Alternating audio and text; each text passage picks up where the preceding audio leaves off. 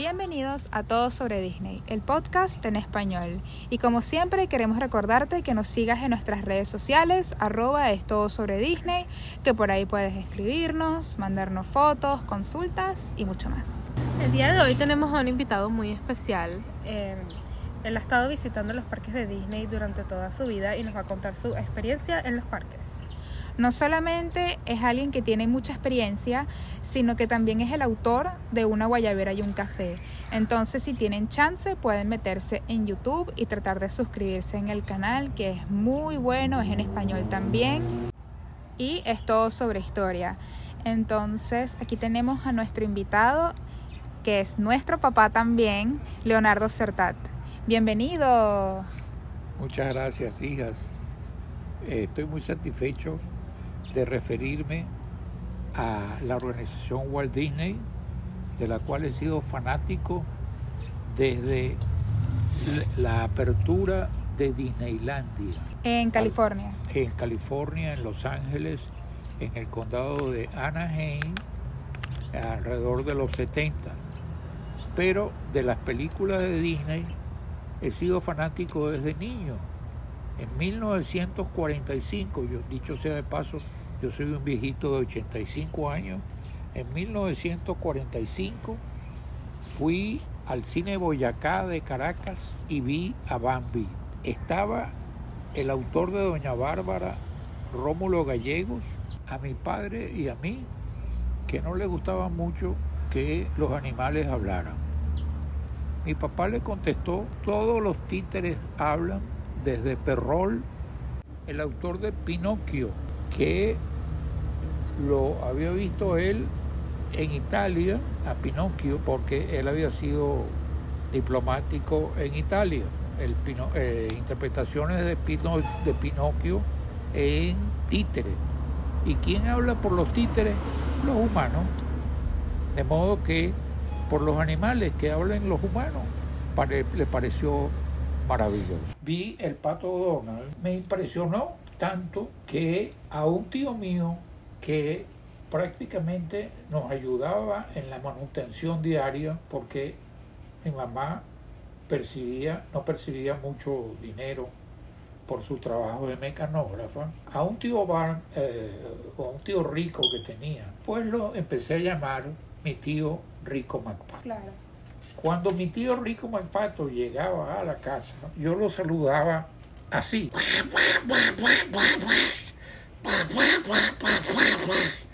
Quería decir que estaba muy contento de que hubiera venido a la casa porque nos completaba un poco la mesada y lo que comíamos en la casa. Es decir, era mi tío rico, MacPato. Ah, que yo me acuerdo de chiquita y me daba demasiada risa. bueno, entonces, y por eso aprendí a, hacer la vaina, porque cada vez que hacía esa vaina me daba un fuerte. Pero ya va, para regresar, siendo atrás esa película de Blancanieves y los siete enanitos, yo de chiquita me acuerdo que a mí me daba muchísimo miedo la bruja y también toda la estética bueno, de la vamos a hablar de eso, vamos a hablar de eso. Lo cierto es que hay quien ha hecho críticas de que Blancanieves tiene partes horrorosas donde los niños se pueden asustar. Por cierto, Blancanieves, esa parte del bosque fue copiada del bosque de Bariloche en la Argentina y yo creo que es lógico vivir en un lecho de rosa, apartándolos de las realidades de la vida, pero esas realidades de la vida se le pueden suavizar, pero no se pueden ocultar. Esas realidades de la vida existen. Desde que el mundo es mundo, ha habido pordioseros y ha habido personas ricas y ha habido el mal y el bien. La idea de Disney es una idea pedagógica, porque es una idea para que los niños conozcan de que existe un mundo real, por supuesto, pero que se le matice eso con un mundo hermosísimo, a veces de fantasía, con un final feliz, que es el mundo de Disney, en lo cual siempre hay un happy end, un final feliz. Entonces, nos estabas contando que tú has ido a estos parques desde California. ¿Qué podrías decir como que en, en la actualidad para ti, por tu opinión personal, cuál es el mejor o el que, el que más así te impactó más? Como ¿Podrías hacer esa comparación entre el de California y el de Orlando? En realidad, tanto Disneyland como Disney World, California y Orlando, Florida, son parques para niños, pero también para adultos. El que me ha impactado más decididamente es Epcot, porque yo toda la vida he sido un trotamundo. Claro. Y entonces uno va a, Epcot y viaja. Te tomas un té inglés en el pabellón de Inglaterra y te sientes mexicano en el pabellón de México y te sientes italiano al, ver, al ver a Italia y donde te comes una pizza tan buena como la, las pizzas de Buenos Aires o las pizzas de Nápoles o las pizzas de Nueva York. Es decir, Y todo en un mismo día. y todo compensado en un día, aunque yo siempre he pensado, en el caso de Epcot, yo digo, gallo que no repite no es gallo. Sí, hay que recorrer el parque dos veces por lo menos. Todavía a mi edad me gustaría ir a Epcot y afortunadamente allí al- me alquilarían una silla de rueda o un scooter para yo personalmente poder recorrer Epcot. Realmente, Personalmente con nosotras. Claro. ¿Y qué parte te gusta más de Epcot? Que tú dirías que es tu favorita. con ustedes. Y de Epcot, eh, lo que más me impresionó fue al final la parte donde hablan los presidentes, donde habla Abraham Lincoln su discurso de Gettysburg Mm. y, y donde están los, los, los personajes, personajes importantes de la historia. La última vez que eh, estuve en Disney World, la recuerdo como aquella película que se llama maravillosa, que se llamaba La última vez que vi París. Vi a Campanita utilizando un mecatico prácticamente invisible bajar en medio del año nuevo No, ya no son ningún becate, ella voló de verdad. o volando, o volando. y me pude comer un pavo, una pierna de pavo que en mi país es sumamente costoso. Realmente costaba, pero no costaba más de 5 dólares, por lo que yo recuerdo. Porque eso me sale más barato en el fondo que el pavo que yo hago, que hacemos en Thanksgiving. También me impresionó la cantidad de gente joven que trabaja en Disney World Cierto. que, que todos son jovencitos. Y yo tenía una teoría humorística que decía, no, estos niños son jóvenes, pero pasa una cosa, que a lo mejor después lo convierten en hamburguesa. Porque uno cree, uno cree que, uno cree sutilmente, claro, ya bajo el, el efluvio del gozo de Año Nuevo, uno cree simplemente que en Disney se puede hacer todo y se puede pensar en todo. Ok, me gustaría saber, nosotras de chiquita yo recuerdo que siempre nos quedábamos en distintos tipos de risores. Ahora te pregunto con la experiencia que tienes, ¿tú Mm. crees que es mejor quedarse en un hotel de Disney oficial o tal vez en otros risores que también son familiares o son del, del área? Respecto de el alojamiento en Disney World, lo pasé muy bien cuando estuve en el Polynesian. Y realmente cuando las finanzas no estaban muy bien, acuérdense ustedes que íbamos a, uno de los, de los hoteles que hay en el área, porque la cuestión que es que Disney, eh, Disney World ha creado tantos eh, hoteles ah, o propiciado la creación de hoteles alrededor, porque todo el mundo quiere ir a Disney World.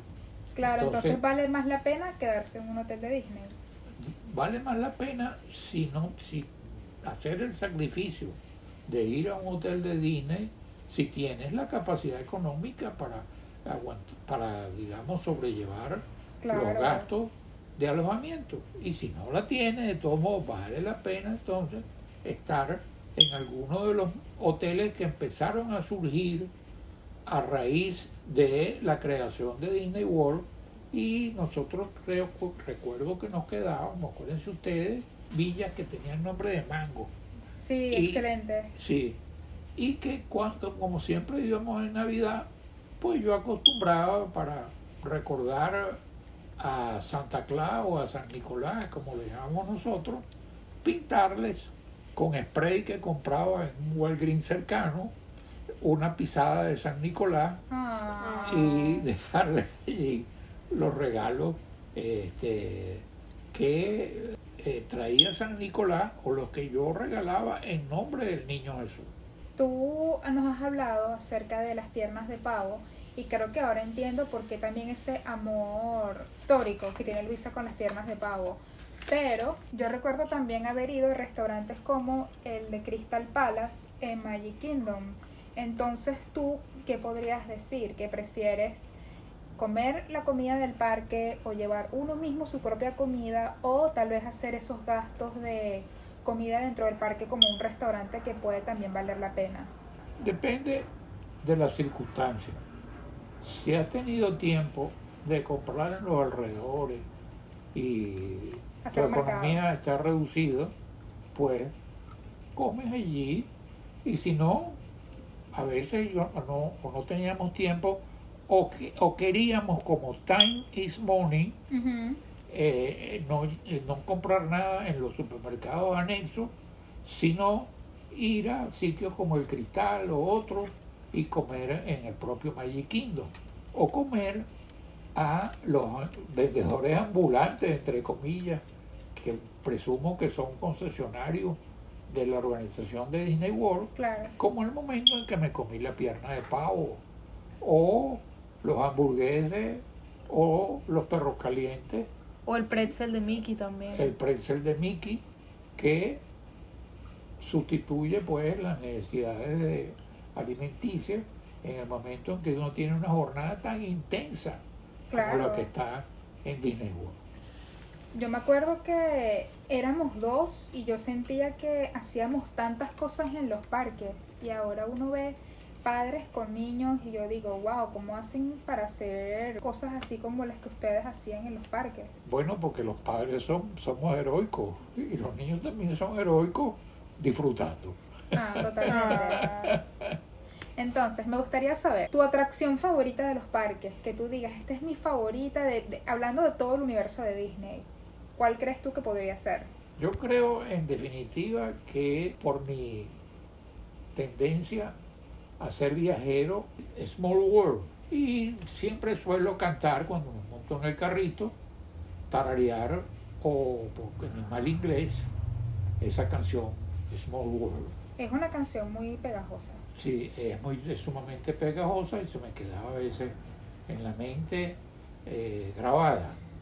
Pero además, decididamente, eh, en el propio Epcot, el, el salón ese de la historia de Estados Unidos y los distintos países, porque como había podido viajar a Inglaterra eh, en los años 70 y había estado un tiempo en Inglaterra en que, en que viví en un día las cuatro estaciones, que parece la- la- las cuatro estaciones de Vivaldi, porque el clima inglés, además de infernal, puede ser tan diverso que en un día puedas vivir las cuatro estaciones, pues a mí me gustaron las estaciones de Disney World de, de- en Epcot, porque podía estar en distintos países a la vez y recordarme de las cosas que vi en Inglaterra, de las que vi en Italia, de las que vi en México,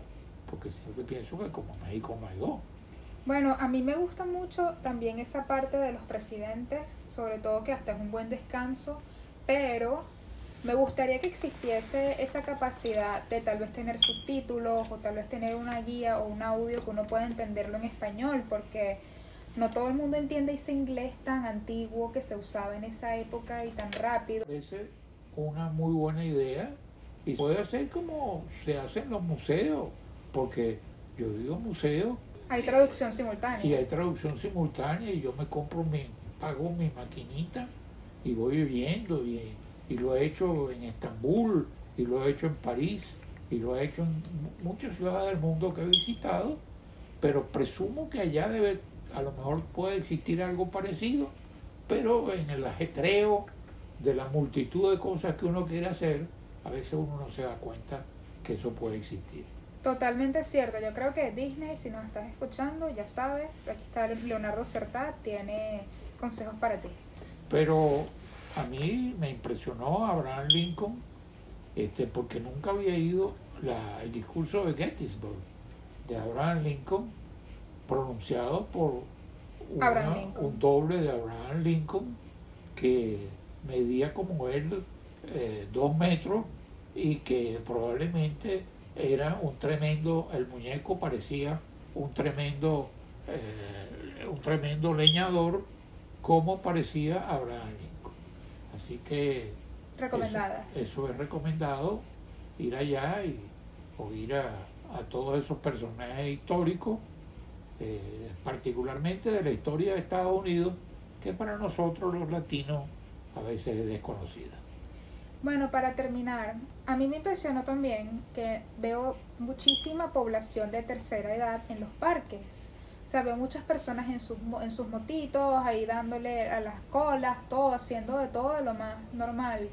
¿Qué recomendaciones podrías darle tú a otras personas como tú de la tercera edad que están en los parques y están preparándose para esa jornada titánica que van a ser esas- esos días que van a estar allá? Yo creo que la mejor recomendación es que alquilen un scooter, Claro. una motico que, yo, que es la que yo uso también, y disfruten, como yo disfruto aquí en Miami, de la motico y disfruto de todas las manifestaciones que tiene este país, Estados Unidos, para los handicaps. Por algo, esas leyes sobre handicaps las promovió un handicap, un impedido, Claro. que fue el presidente Franklin Roosevelt, después de su parálisis infantil. Bueno, perfecto. Entonces, ay, muchas gracias por acompañarnos, papi, en esta jornada de hablar sobre Disney. ¿Tienes algunas cosas que quieres decir para terminar? Lo único que puedo decir es que tengo ganas de volver a Disney Sí, nos vemos en el parque. Bye.